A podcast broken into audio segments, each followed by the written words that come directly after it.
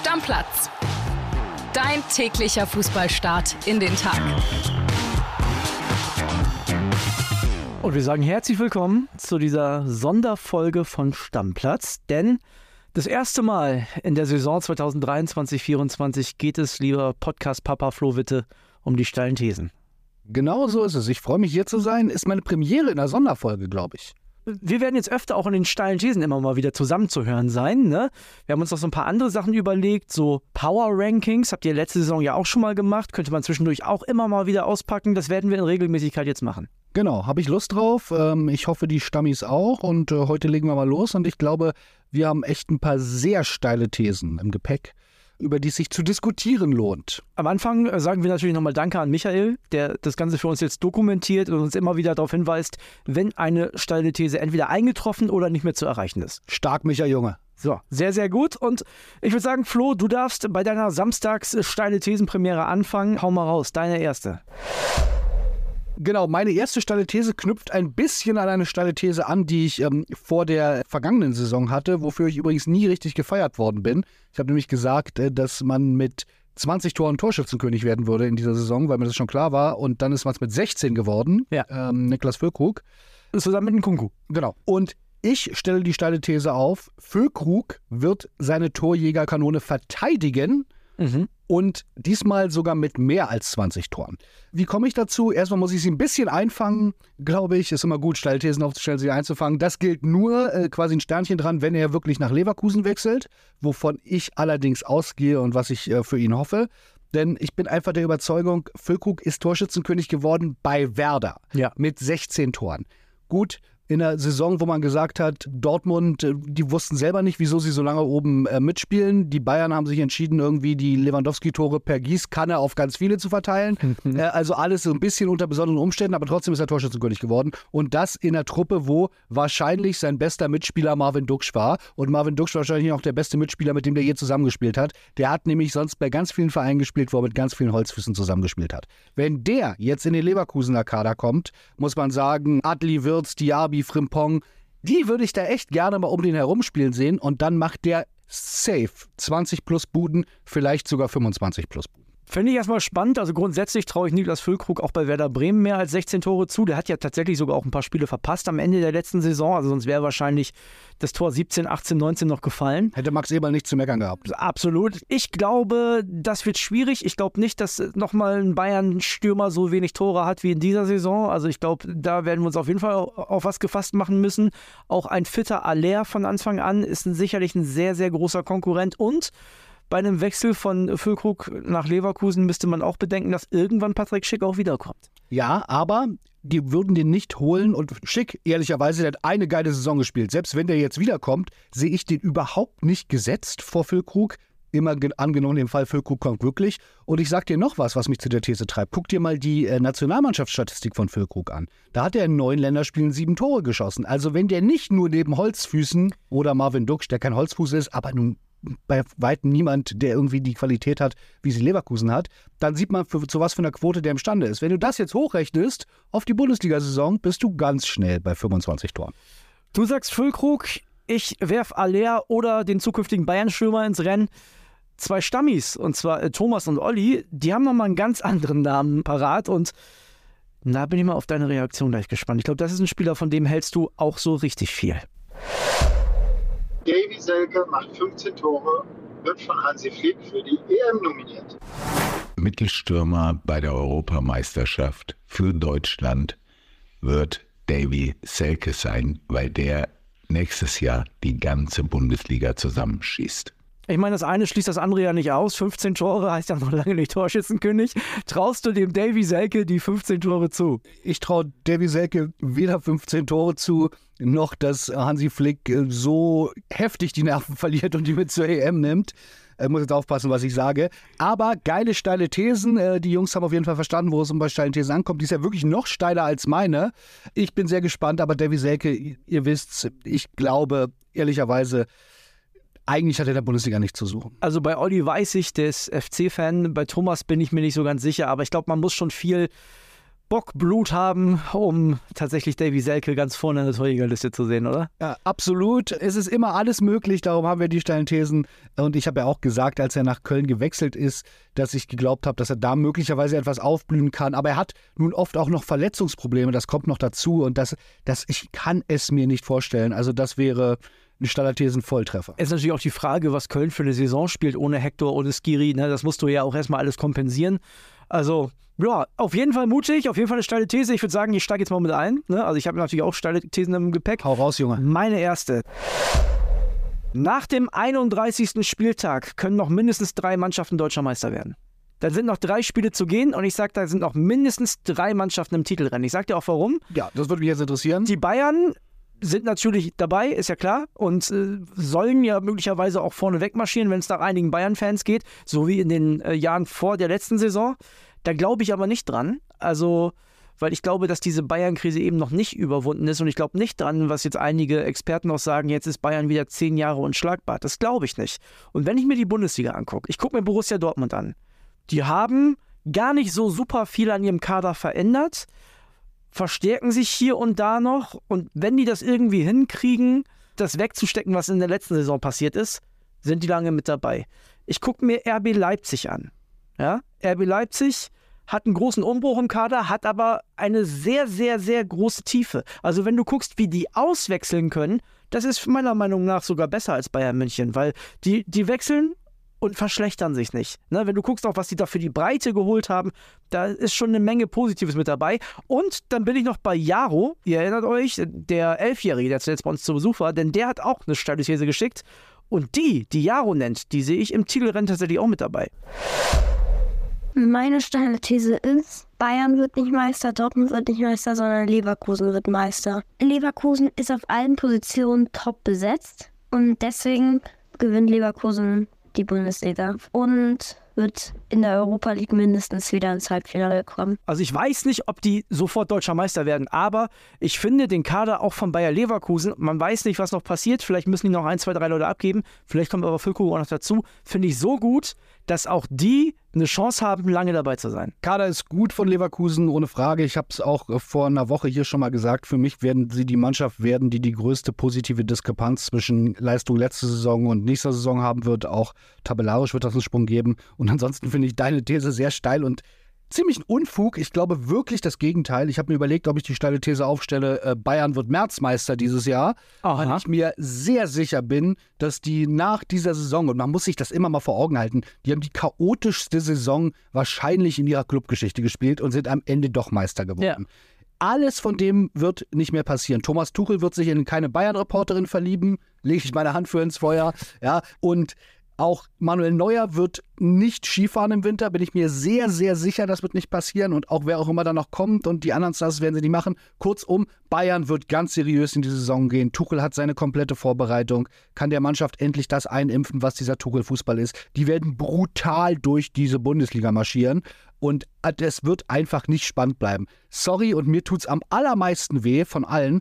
Die Chance auf eine spannende Bundesliga-Saison und einen anderen Meister hatten wir Chance auf anderen Meister ist vertan. Spannende Bundesliga-Saison hatten wir. Das wird jetzt echt wieder ein paar Jahre dauern. Ich sehe da überhaupt niemanden. Also, wenn ich mir die Bayern-Mannschaft so anschaue, dann haben die bis jetzt auch noch nicht super viel verändert. Das heißt, die Leistungsträger, die den Kahn aus dem Dreck ziehen sollen, sind die Leute, die letztes Jahr es nicht gebacken gekriegt haben. Thomas Tuchel hat bei Bayern München bis jetzt nicht den Eindruck gemacht, als wüsste er, wie er das Mir Samir zurück in die Mannschaft bekommt. Ich sehe bei Bayern München immer noch nicht diesen Spieler, der jetzt mal die Ärmel hochkrempelt, ausgenommen Thomas Müller, der ja scheinbar irgendwie so ein bisschen, naja, nicht der Spieler von Thomas Tuchel ist. Also ich wüsste nicht, wo der Optimismus herkommen soll, dass die Bayern alles zerschießen. Brauchst du bei der Konkurrenz nicht. Brauchst du nicht. Ich finde die Konkurrenz besser als letzte Saison. Ich finde, also Bayer Leverkusens Mannschaft, also sorry, guck dir den Kader an. Leverkusen ist halt leider Leverkusen, sorry. Ja, aber guck mal, gegen, aber jetzt mal ohne Witz. Jetzt haben, wen haben wir dazu gekriegt? Heidenheim und Darmstadt. Da gewinnen die alle gegen. So, das hast du in der letzten Saison schon vielleicht ein bisschen anders gehabt. Weißt du, da lässt du mal einen Punkt gegen Hertha und so. Ich bin mir sicher, Heidenheim und Darmstadt schlagen die alle. Ich glaube, es wird drei, vielleicht sogar einen Vierkampf um die deutsche Meisterschaft geben. Ich würde mich freuen. Ich halte es nur wirklich für ausgeschlossen. Wir machen weiter mit der nächsten steilen These von dir. und dass du kein großer BVB-Sympathisant bist, also ich will es jetzt ja gar nicht so gemein sagen, aber dass du denen nicht zu viel zutraust, habe ich gerade schon gehört. Sagen wir mal, dass du denen nicht zu viel zutraust. Und äh, ich glaube, da geht es jetzt in deine Richtung, ne? Richtig. Meine zweite steile These, die ich mitgebracht habe, ist, Edin Terzic wird der erste Wackeltrainer der Saison. Was heißt das Wackeltrainer? Und, und, zweiter Teil, er übersteht die Saison nicht. Ich wollte eigentlich sagen, Edin Terzic wird der erste Trainer, der gefeuert wird. Ja, das wäre auch meine steile These. Ja, das wäre eine steile These gewesen, aber da, Stichwort, gibt es vielleicht noch ein paar andere Namen. Da, da glaube ich einfach, dass andere Bundesliga-Manager schneller die Nerven verlieren werden, weil wir wissen, dass Aki Watzke sehr treu zu Edin Terzic steht. Ich glaube der aber, ganze Verein, ja. der ganze Verein, absolut. Ich glaube aber, das wird halt eben nicht die ganze Saison dauern, weil ich einfach nicht davon überzeugt bin, dass Dortmund erfolgreich sein wird. Und ich sage dir auch warum. Wir haben hier gesessen und haben allesamt geredet, da muss jetzt ein Umbruch her, wenn sie dieses Trauma verdauen wollen. Sonst wird dieser Club dann lange noch dran zu leiden haben, wenn nicht sogar die ganze Bundesliga. Da müssen so viele neue Gesichter her wie möglich. Was ist denn passiert? Benzebaini und Metscher, da, die sind jetzt da. Königstransfer, warte ich noch. Der Mexikaner von Ajax, wie heißt er? Alvarez, Mhm. wollen sie am besten nicht mehr. Hat Terzic wohl gesagt, na, nee, nehmen wir Abstand. Das ist alles so, ich sehe das schon so mit Metscher und vielleicht ein Benzebaini mit zwei neuen Gesichtern, die gleiche Mannschaft auflaufen, die dieses Trauma hat. Reus, ob der Kapitän ist oder der kriegt wer anders die Binde, spielt überhaupt keine Rolle. Da wird so eine Dynamik reinkommen. Ich habe da einfach wirklich ein ganz, ganz schlechtes Gefühl. Und ich weiß, wie sehr Edin Terzic von den Fans geliebt wird. Und ich weiß, wenn jemand da vor der Kurve weint, der hat einen unheimlichen Kredit. Nur ich sag dir, wenn die nach zwölf Spieltagen auf Platz sechs stehen, dann wird auch niemand mehr sagen, na, wir behalten den Edin, weil der weint immer so schön vor der Kurve. Hat vielleicht auch keine Tränen, keine Tränenflüssigkeit Vielleicht, mehr. genau, ich, ich glaube, ja, das ist, ich glaube einfach, das wird, er wird nicht der Erste sein, ich glaube aber, und das ist Teil 1 der steilen These, es wird relativ schnell Diskussionen um Terzic geben, ja, und B, er, er wird diese Saison nicht überstehen. Sie haben sehr, sehr wenig Kritik bekommen, muss man sagen, nach diesem Meisterdrama, was ja total selbstverschuldet war. Was aber auch nur an den Bayern liegt, weil, also Genau. warum haben die keine Kritik gekriegt? Weil die gar kein Thema mehr waren. Das Spiel die war abgepfiffen und die hat keiner mehr interessiert. Eigentlich hätte man die schon, also die hätten so viel mehr Kritik verdient gehabt, schon nach diesem, sie hätten einfach ein Spiel gewinnen müssen und haben es nicht getan.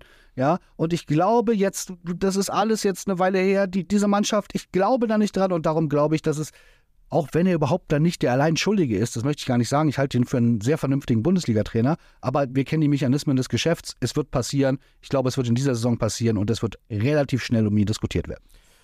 Gut, also am Anfang war mir deine These nicht steil genug. Da habe ich schon gedacht, ja gut, ich könnte auch sagen, drei Mannschaften schlagen FC Bayern diese Saison. Aber ja, du hast es ja noch ein bisschen äh, verschärft, finde ich ganz gut. Es gibt ja nur zwei Möglichkeiten. Entweder deine steile These trifft ein und der BVB spielt keine gute Saison.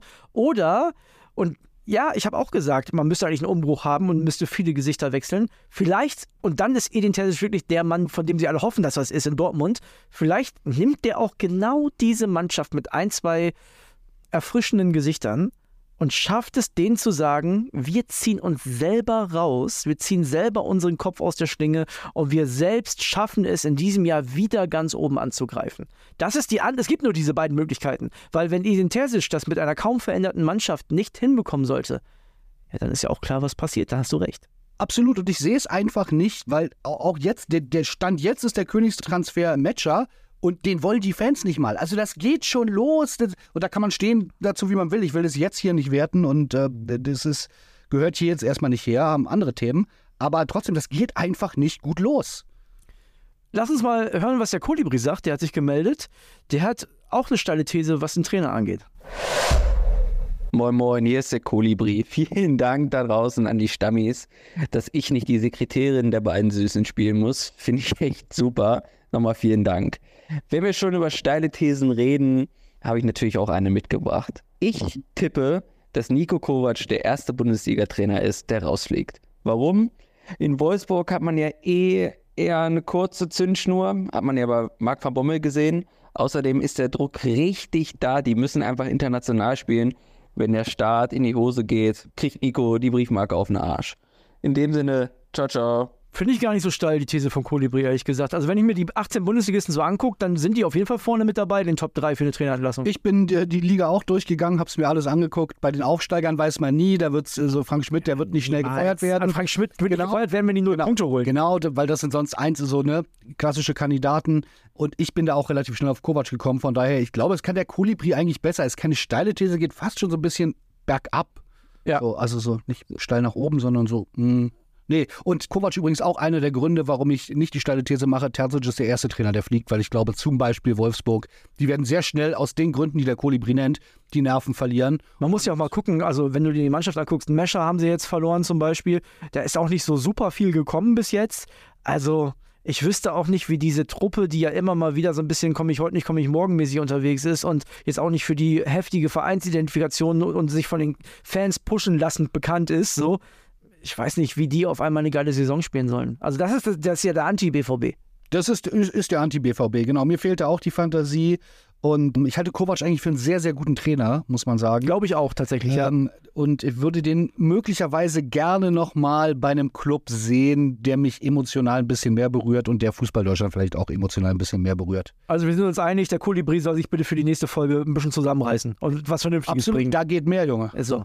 Wir machen weiter mit dem Abstiegskampf. Ne? Also ich glaube, Darmstadt, Heidenheim, da eine steile These aufzustellen, ist relativ schwierig. Sind wir uns einig, oder? Das sind die Top-Kandidaten für einen Abstieg. Vor allem jetzt Darmstadt, die haben mit Pfeiffer und mit Tietz ganz, zwei ganz, ganz wichtige Leistungsträger auch noch verloren. Also es wird ganz, ganz schwer. Aber André, du weißt das besser als ich. Das Gesetz sagt eigentlich, wenn, mich, wenn man sich die letzten Jahre anguckt, ohne dass ich es gemacht habe, dass es immer einen Aufsteiger gibt, der total überrascht. Dann ist es Heidenheim für mich. Also Es passiert eigentlich nicht. Ich kann mich selten erinnern. äh, Wir müssen es jetzt durchgehen und dafür fehlt uns die Zeit. Aber ich glaube nicht, mir fällt spontan nichts ein, dass mal zwei hochgegangen sind und gleich wieder runter.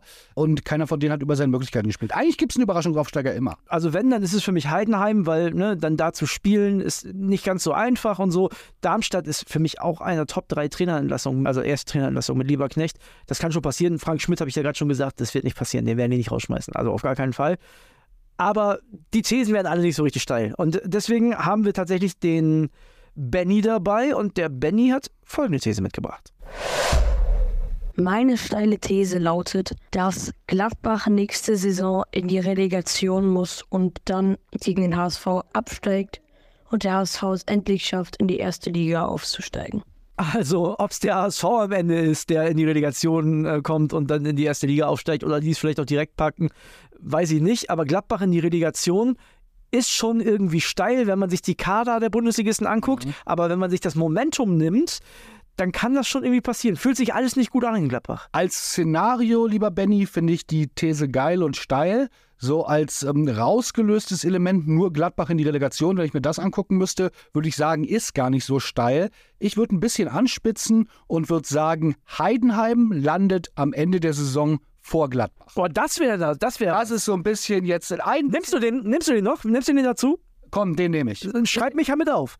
Schreib mich damit auf, Michael Junge, schreib auf. Und Gründe, ich habe es eben dargelegt, ich glaube, es gibt immer oder oft einen so einen Überraschungsaufsteiger, der über seine Möglichkeiten spielt. Gladbach haben wir hier ganz oft diskutiert. Da läuft viel in die falsche Richtung, da ist ein negatives Momentum da. Die haben auch einen riesen Umbruch. Die müssen sich erstmal finden. Ein Trainer auch neu. Also ich glaube nicht, dass es am Ende, dafür ist der Kader dann doch noch zu teuer in Und seiner gut, Gesamt ja. und zu gut in der Gesamtheit der Teile, dass man sagen muss, das wird Relegation. Aber ich könnte mir so vorstellen, Heidenheim auf 11 und äh, Gladbach auf 14. Also Heidenheim auf 11, da, da, da bin ich ganz weit von weg. Das Die Heidenheim, haben auch keinen viel schlechteren Kader als Union im ersten Jahr hatte, wo sie auch einstellig gelandet sind. Nee, nee, nee, nee, der ist nicht viel schlechter.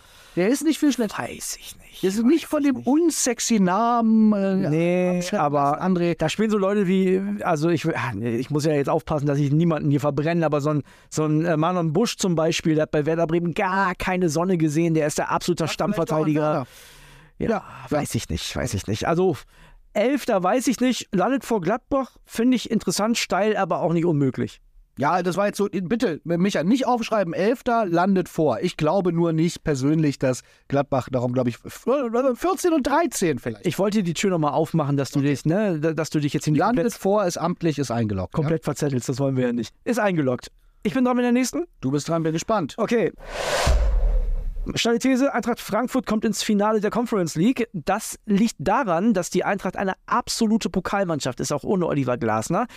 Der Weg dahin, das haben viele deutsche Mannschaften in den letzten Jahren gezeigt, ist sehr, sehr schwer, denn in ein europäisches Finale hat es zuletzt nur Eintracht Frankfurt oder eben der FC Bayern geschafft. Trotzdem glaube ich, mit den Verstärkungen im Kader, mit den Fans im Rücken und dem etwas leichteren Wettbewerb als die Europa League, nämlich die Conference League, kommt Eintracht Frankfurt ins Finale. Die kommen da rein. Außerdem ist es für Frankfurt meiner Meinung nach, wenn du die Bundesliga anguckst, der mit Abstand leichteste Weg nach Europa. Das ist es auf jeden Fall. Und ansonsten glaube ich, äh, du bist ja hier bekannt im ganzen achten Stock, wo wir hier sitzen, als ähm, Deutschlands größter Conference League-Fan. So. Du bist ja zum Finale nach Prag gefahren, was für viele eine Strafe gewesen wäre. Du hast dich sehr gefreut, hast leidenschaftlich von dort berichtet. Darum glaube ich, äh, freust, würdest du dich auch freuen, dann äh, Frankfurt vielleicht im Conference League-Finale zu sehen. Ich kann Frankfurt ehrlicherweise noch nicht richtig einordnen. Ich fühle die noch nicht in die eine und die andere Richtung. Ich war riesiger Glasner-Fan. Ich habe so ein bisschen das Gefühl, dass Frankfurt-Fans dem noch sehr nachtrauern werden, wenn dann der Dino Topmöller mit so diesem leicht melancholischen Gesichtsausdruck, den er manchmal hat, da am Seitenrand steht und es dann vielleicht doch nicht so läuft. Aber ich möchte mich da ungern festlegen, weil äh, Frankfurt für mich noch Wundertüte und Conference League sowieso eine Wundertüte. Die ist nur nicht ganz so einfach, glaube ich, wie man immer meint, weil da ja dann doch ein, zwei, drei, vier, fünf Mannschaften sind, die doch klangvolle Namen haben. Wenn man guckt das Finale an mit Genau. Florenz gegen West Ham, Das, das, war nicht so halt schlecht. ganz viel Schrott dabei, aber da ist halt, ich glaube, so 10 bis 15 Prozent sind halt schon echte Fußballmannschaften. Die Spitze ist gut, ja. Guten Namen, genau, die Spitze ist gut. Und die ist auch, die Spitze ist gar nicht viel schlechter, glaube ich, als die Europa League. So, und ich sag ja auch nicht, dass Eintracht Frankfurt, weil du sagst, du kannst dich hier einschätzen und Dino Topmöller, ich sag ja auch nicht, die werden Dritter in der Bundesliga. Vielleicht qualifizieren sie sich auch über die Bundesliga gar nicht. Ich sag, die gewinnen die Conference League. Beziehungsweise Micha aufschreiben, Finale hast du. kommen ins Finale. Dass sie dann gewinnen, wenn ich da bin, ist ja eh klar, aber die kommen ins Finale der Conference League. Da bin ich von überzeugt. Ja. Wir machen weiter mit der nächsten steilen These, bleiben so ein bisschen in Europa. Beim eisernen Rooney, ne, hört man am Namen schon, ist tatsächlich Union-Fan, der sagt das hier. Meine steile These ist, dass Union Berlin die kommende Saison zwischen Platz 9 und Platz 11 abschließen wird, weil die Doppelbelastung ist für die Eisernen zu viel in der Champions League. Der Kader ist meiner Meinung nach noch nicht bereit genug. Und wenn Gerardo Becker doch noch gehen sollte, dann wird es für sogar noch ein, zwei Plätze tiefer, weil das noch einer mal so einschlägt hintereinander in der Saison, das glaube ich eher nicht. Ich hoffe, dass Gerardo Becker bleibt. Dann halten wir Platz 9 und 10. Geht Gerardo Becker, rutschen wir sogar noch tiefer. Also, jetzt komme ich wieder und verzeiht es mir, liebe Union-Fans, aber wenn ich mir die Bundesliga-Kader so angucke, dann ist 9 und 10 eigentlich das, wo ich Union sowieso gesehen hätte. Vielleicht sogar ein bisschen weiter unten. Genau, also fühle ich total. Äh, darum finde ich es auch nicht so super steil.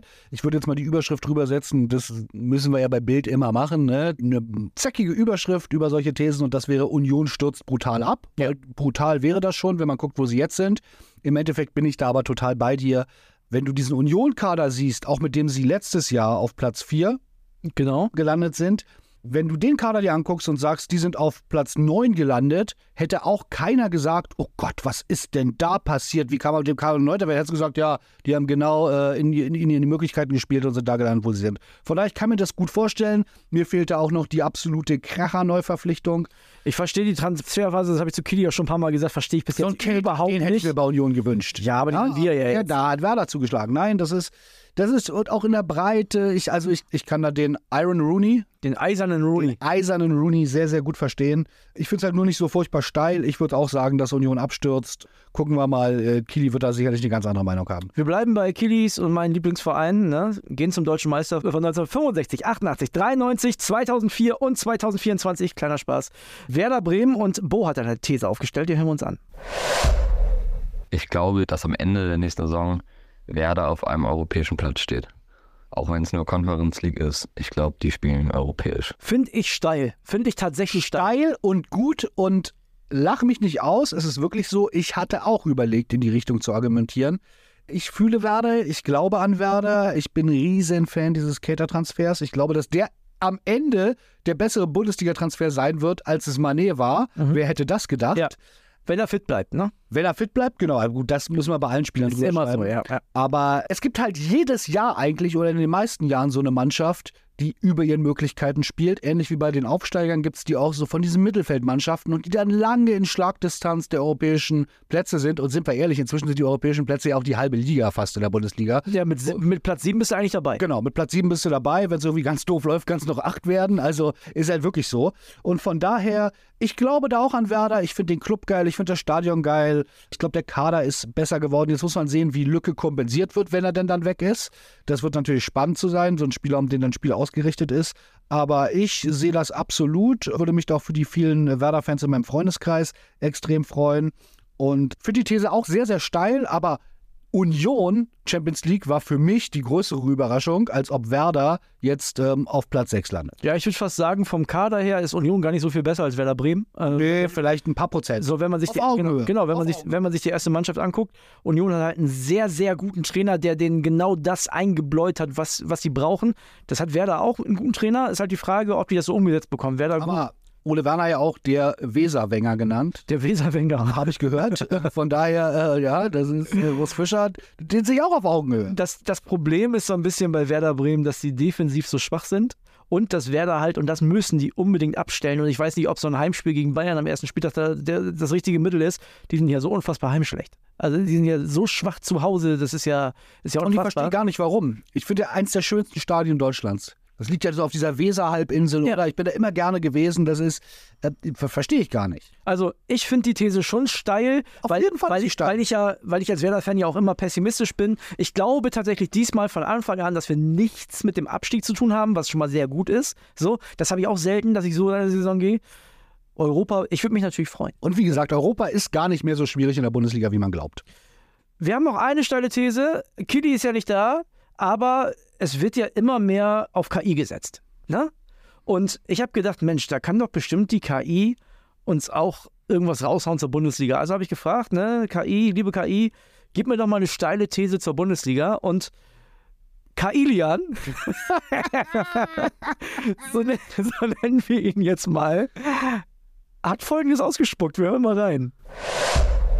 In der kommenden Bundesliga-Saison wird der SC Freiburg mit einer beispiellosen Offensivkraft aufwarten und die meisten Tore aller Bundesliga-Vereine erzielen. Mit ihrem dynamischen Angriffsspiel werden sie die Zuschauer begeistern und für eine wahre Torflut sorgen. Ich weiß nicht, was du sagst, Flo. Ich kaufe mir jetzt eine Dauerkarte im Breisgau. Absolut. Also erstmal Kailian äh, von unserem Kili kaum zu unterscheiden.